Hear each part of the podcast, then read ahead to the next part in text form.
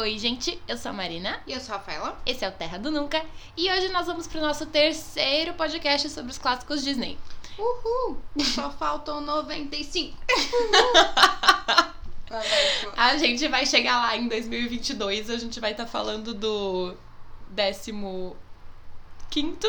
Aí em 2028 a gente vai estar tá falando do trigésimo. Isso. Um dia, um dia.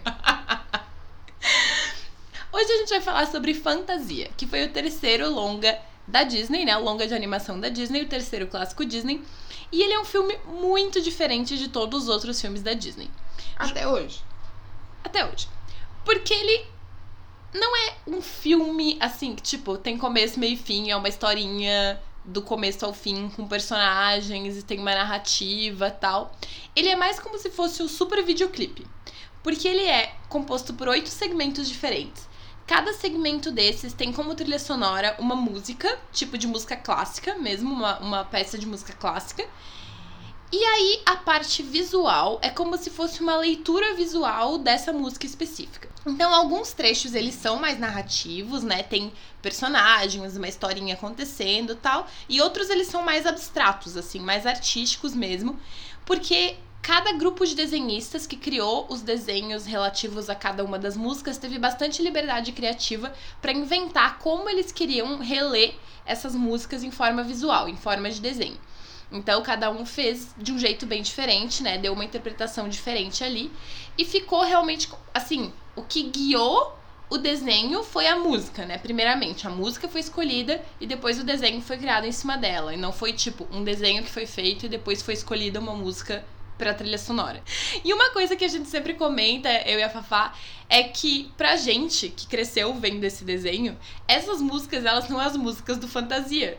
Eu, assim, hoje que eu sou adulta, eu sei que essas músicas existiam antes de fantasia e que elas são tipo músicas super famosas de compositores clássicos super renomados. Exato. Mas na minha cabeça de criança, elas eram músicas que foram feitas pro desenho da Disney. Da Disney. Então até hoje, quando eu escuto essa música em algum lugar, eu penso, caraca, música do fantasia. E não tem como a cena não vir na nossa cabeça. A que mais vem na minha cabeça é a das fadinhas.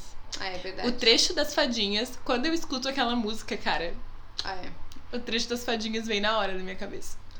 A execução das músicas foi feita pro desenho, claro que eles não pegaram lá a versão originalzona de muitos e muitos anos atrás. Ela foi refeita ali na hora pela Orquestra da Filadélfia, a comando do maestro Leopold Stokowski. E antes de cada segmento tinha um, um trecho do James Taylor, que ele é crítico musical e apresentador de cerimônias, então ele meio que fez esse papel de apresentar o desenho. Ele vem e ele fala um pouco assim sobre. Eu lembro que eu achava essa parte um saco quando eu era criança. Eu ficava tipo, tá, vai pro desenho de uma vez. Ele vem e ele explica um pouco sobre aquele pedaço. Não é uma coisa grande, pra, na minha mente de criança era, mas é tipo pequenininho. E ele não cobrou o, o trabalho dele pra Disney, porque ele achou tão incrível essa ideia do dos estúdios de fazer o fantasia que ele não quis cobrar o serviço dele para fazer essas participações dele assim ele fez de amor pela arte mesmo. O primeiro trecho do filme então ele apresenta uma música que se chama Tocata e Fuga em Ré menor do Bach. Ela foi composta no começo de 1700 originalmente para Oregon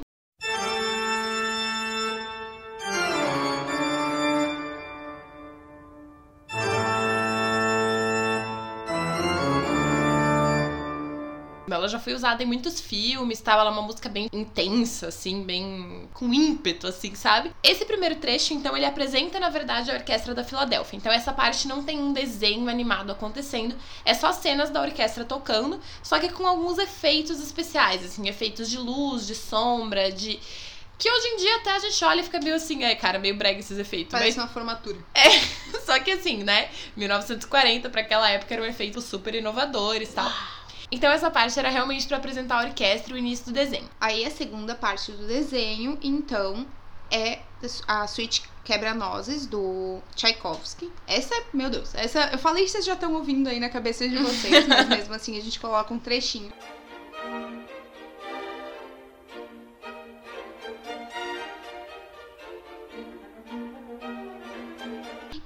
Dá início realmente a parte de desenho do fantasia. A gente é introduzida a parte de desenho por uma sequência com fadinhas, que elas são bem pequenininhas e elas ficam brincando com gotinhas de orvalho, com teias de aranha lá, como se fosse assim no meio da floresta, realmente. Florzinhas. Florzinhas bem pequenininhas, elas têm um brilhinho assim, então dá pra ver bem. E porque o time de de criação, eles quiseram se afastar do óbvio, que seria colocar uma cena do quebra-nozes, mas ainda manter essa ideia do balé, né? Então, tipo, elas fazem tipo uma dança ali circular, mas não é realmente bailarinos como seria o que todo mundo iria esperar.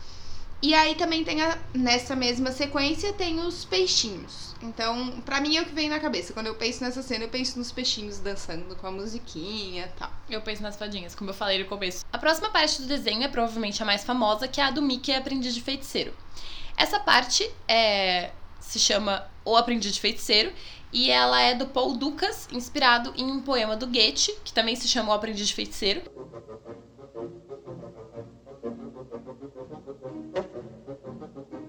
E aí ele conta aquela história, né, que todo mundo sabe, em que o Mickey é aprendiz de um poderoso feiticeiro, só que ele é meio apressado, ele não quer aprender as coisas no ritmo em que ele precisa aprender e tal. E aí um dia ele rouba o chapéu mágico do feiticeiro e começa a usar para fazer as tarefas que ele deveria fazer pro feiticeiro, tipo limpar o lugar, varrer e tal, passar pano no chão, etc. É, porque provavelmente eles tinham um acordo, ah, eu te ensino se tu me ajudar a manter o lugar bonito. É. E aí ele perde o controle, faz uma super bagunça, daí no final o feiticeiro chega e salva ele e tal, enfim. E essa encarnação do Mickey, digamos assim, a do Mickey feiticeiro, ficou muito famosa. E o mais legal é que, na verdade, a ideia de fazer um trecho com o Mickey tinha surgido justamente para resgatar a popularidade do Mickey. Porque o Mickey, no começo da Disney, ele era a grande estrela da Disney, mas conforme a Disney foi criando outras histórias, outros personagens, apareceu Branca de Neve, apareceu Pinóquio, o Mickey já não era mais a grande estrela. E aí o Walt Disney falou: olha, a gente precisa criar algum produto, alguma, algum conteúdo muito legal com o Mickey para dar um up na popularidade dele. E aí eles criaram o Aprendiz de Feiticeiro. Originalmente a ideia era botar o Aprendiz de Feiticeiro nas Silly Symphonies, que é aquela série animada que a gente já comentou, que eram vários desenhinhos, né, com os personagens do Mickey e da turma do Mickey. Então a ideia era fazer o Aprendiz de Feiticeiro como parte do Silly Symphonies, mas eles perceberam que para fazer o que eles queriam, com os efeitos que eles queriam e tal, ia sair uma produção um pouco cara. Então eles decidiram que seria melhor colocar esse trecho do Mickey Aprendiz de Feiticeiro dentro de um longa, porque aí seria mais lucrativo para a empresa como um todo. Então eles encaixaram no Fantasia, deu super certo. E o Mickey Aprendiz de Feiticeiro se tornou uma das encarnações Marcas. mais populares é. do Mickey, assim. Todo mundo conhece o chapeuzinho de estrela do Mickey. É. Em seguida, entra o trecho da Sagração da Primavera, do Stravinsky.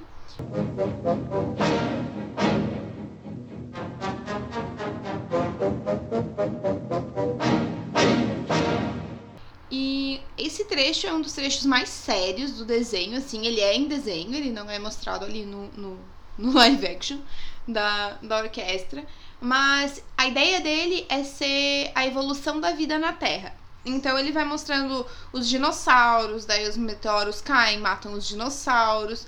Então a gente lembra de quando a gente era criança, assim, não gostar muito dessa cena, porque realmente ela é bem tensa, assim. Ela é, é muito tipo... séria, não é bonitinha, não é, é engraçadinha. E tipo, dá pra uma criança. Angústia. É, é tipo, ah, eles estão morrendo, os dinossauros estão morrendo. e aí, mas pra adultos, né, com certeza funcionou. E realmente a música, ela é mais dramática, assim, então.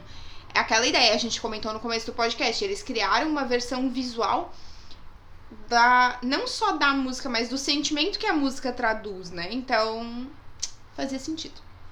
E é estranho, né? Porque é, tipo assim, a Sagração da Primavera. Um nome tão, tipo, parece que deveria ser a parte mais fofinha do desenho e é, tipo, a parte mais dramática, estranha e tensa. E... O Stravinsky, ele odiava o verão. Aí quando chegou a primavera, ele pensou, ah, pronto. Daqui a pouco vem aquele calor. Daí ele fez uma música tensa, assim. Depois vem a parte que era a minha favorita do desenho, que é a parte da Sinfonia Pastoral do Beethoven.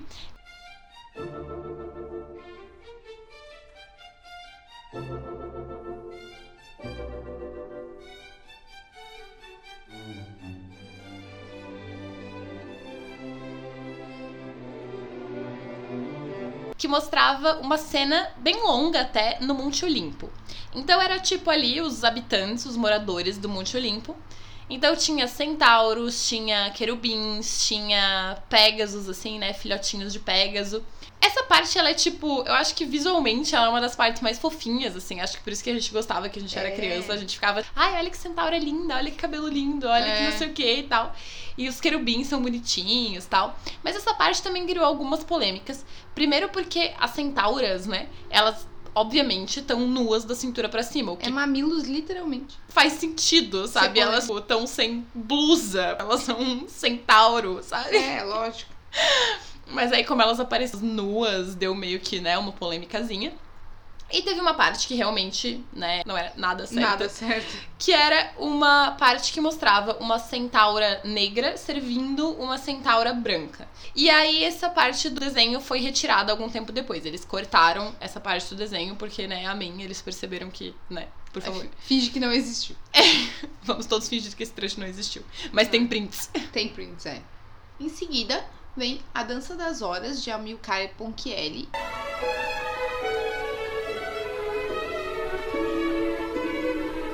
E essa parte ela remete ao balé, só que usando animais. Então é como se fosse um cenário de um zoológico, porque tem as piscinas, os animais e tal. E aí são jacarés, hipopótamos, avestruzes dançando balé. Eles inclusive têm tipo as sapatilhas, as Sainha. roupinhas, sainhas. E então é bem clássico, assim, as pessoas lembram bastante. Tem bastante GIF disso também na, na internet hoje em dia. E apesar de ser uma coisa um pouco mais satirizada, um pouco mais cômica, assim, em relação ao balé, mesmo assim os estúdios Disney é, levou bem a sério e foram contratados bailarinos reais para os desenhistas se inspirarem nos movimentos. Então os movimentos dos animais são muito bem feitos para bailarinos. Dá pra ver principalmente com os avestruzes, né? Porque daí eles já têm tipo as pernas realmente, né, como humanos assim que conseguem ficar em pezinho e aí fica bonita até a dança deles assim, apesar de ser de um jeito mais engraçado.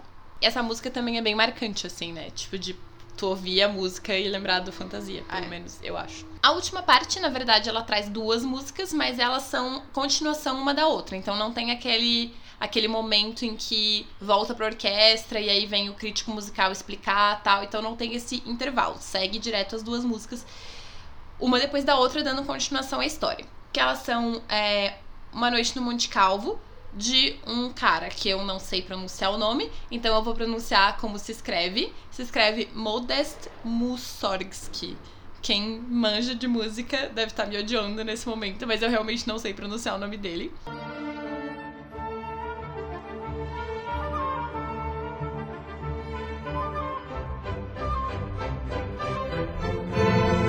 Isso. E a outra é Ave Maria do Franz Schubert. Então, essa história mostra, ela é focada no Chernabog, que é um demônio que vive no topo desse lugar, né, do Monte Calvo. E aí ela se passa no Halloween, quando o Chernabog convoca as almas do, do cemitério local e as almas inquietas pra assombrar uma vila que, que existe ali aos pés do Monte Calvo. Então ela é uma parte bem mais sombria, bem escura tal. A música mesmo combina com essa coisa, né? Tipo do, do Chernabog. Que o Chernabog é um, é um demônio, tipo, uma figura mitológica, assim, né? Ele não foi é. criado pro fantasia. E a parte da Ave Maria, inclusive, é um, um coral que canta. Então fica aquela coisa meio creepy, assim, de tipo. É, e eles fazem isso, tipo, pra se livrar das almas, né, que estão Isso. atormentando a vila ali naquele momento tal. E uma curiosidade é que eles contrataram um modelo pra criar as poses e as movimentações do Chernabog, e esse modelo foi o Bela Lugosi, que é famoso justamente por fazer filmes de terror. Inclusive, ele fez uma das versões mais clássicas, mais conhecidas do Drácula. Então, tipo, ele foi conhecido, com, é, contratado pela Disney pra fazer o Chernabog nesse trecho do desenho. Eu acho que se eu tivesse assistido esse desenho pela primeira vez como adulta, essa teria sido a minha parte favorita do desenho. É, com certeza. e é interessante pensar como a Disney ela sempre vai muito a fundo na questão artística, mesmo que quando a gente é criança a gente assiste, a gente meio que ignora que todos os outros, os outros segmentos do desenho eles são com cores muito claras, que a gente considera psicologicamente a gente já vê como cores mais felizes. E a parte da evolução da vida tem usa muitos tons de vermelho Então representa essa tensão assim. E a parte do Chernabog, ela é quase inteira em azul e preto. E aí ele passa essa, essa sensação de coisa sombria, assim, mais soturno. E é muito louco, né? Como a gente absorve esse sentimento na hora, mas a gente às vezes não presta atenção. Não sabe por quê, né? Tipo, por que, É. que essa cena parece mais. Creepy, por... deve ser só porque tem um demônio summonando algo. deve ser por isso. Isso rolou muito em Harry Potter, né? As pessoas comentam muito de Harry Potter, como quando foi pro terceiro filme, Tudo ficou azul. tudo ficou escuro. Tipo, É. ficou azul e cinza e escuro. Inclusive as roupas dos personagens e tal. Porque a gente saiu daquele momento em que, tipo, tudo era a alegria do Harry descobrindo o mundo É. mágico. E a gente foi pro momento em que ele descobre que. As o- falhas do mundo mágico. Exato. Já saímos de Disney, então falando de Harry Potter aqui. Mas é Sim. que é- é uma série que. Que eu acho que esse negócio das cores ficou muito marcante, assim. A seleção musical foi feita principalmente pelo maestro, pela orquestra e pelo time de diretores e criadores que trabalhariam no filme. O Walt, ele não se meteu muito, porque ele falou assim: Olha, eu, a gente teve essa ideia, vai ser muito legal, eu aprovo, beleza, mas eu não entendo nada de música clássica. Eu não vou me meter no que eu não entendo. Então vocês podem escolher as músicas, se sintam livres. Eu quero uma coisa muito bonita e ganhar muito dinheiro no final. Isso aí que ele falou. E aí eles tiveram. Então, eles tiveram realmente muita liberdade criativa. Desde a escolha das músicas até a forma como eles iam fazer o visual desses desenhos, né? Depois, quando seria passado. Pra, pro lançamento desse desenho, desse longa, nos cinemas. O Walt, ele fez questão de fazer com que esse filme fosse o primeiro a ser lançado em surround sound, para que a plateia que fosse assistir o filme tivesse a sensação de que eles estavam vendo a orquestra ao vivo, que a orquestra estava ali na, no ambiente naquele momento. Então ele entrou em contato com o pessoal da RCA, que é um pessoal que ainda faz. Eles são uma gravadora hoje em dia, mas eles trabalham com essa criação de instrumentos musicais e Aparelho de aparelhos som. de som. E eles desenvolveram uma tecnologia para conseguir captar o som da orquestra ali no momento, de forma que no momento em que fosse ser tocado a gravação, não fosse parecer tipo, ah, isso tá só preso ali no filme. Eu realmente me sinto como se fosse ao vivo. E a gente até comentou no vídeo, no, quando a gente fez o vídeo pro YouTube, a gente comentou entre a gente que se fosse hoje em dia com as tecnologias de hoje, seria assustador, assim, ouvir isso no cinema, porque ia ser maravilhoso. Ia ser muito legal. Em relação à parte do desenho, é, dizem que mais de mil pessoas trabalharam no desenho, na parte desenhada de fantasia, porque fantasia tem muitos personagens, né? Se tu for somar todos os personagens que aparecem em todos os segmentos, tipo, cada fadinha, cada peixinho, cada avestruzinha, cada elefantinho, cada centaurinho, tu vai ter, tipo, mais de 500 personagens. Então, normalmente num desenho, eu acho que isso não, talvez não tenha acontecido nesse caso específico, mas normalmente cada personagem tem seu animador específico, né? Então, tipo, o cara que é responsável pelo desenho daquele personagem. Então, eu não sei se aconteceu exatamente isso em fantasia, mas nas nossas pesquisas a gente viu que mais de mil pessoas trabalharam no desenho dos personagens de fantasia. Então, assim, gente para caramba. Nossa, é muita gente, cara. Pensa que, tipo, 1940, sabe? Já tinha tudo isso de gente envolvida com uma indústria que ainda não se tinha certeza se ia dar bom.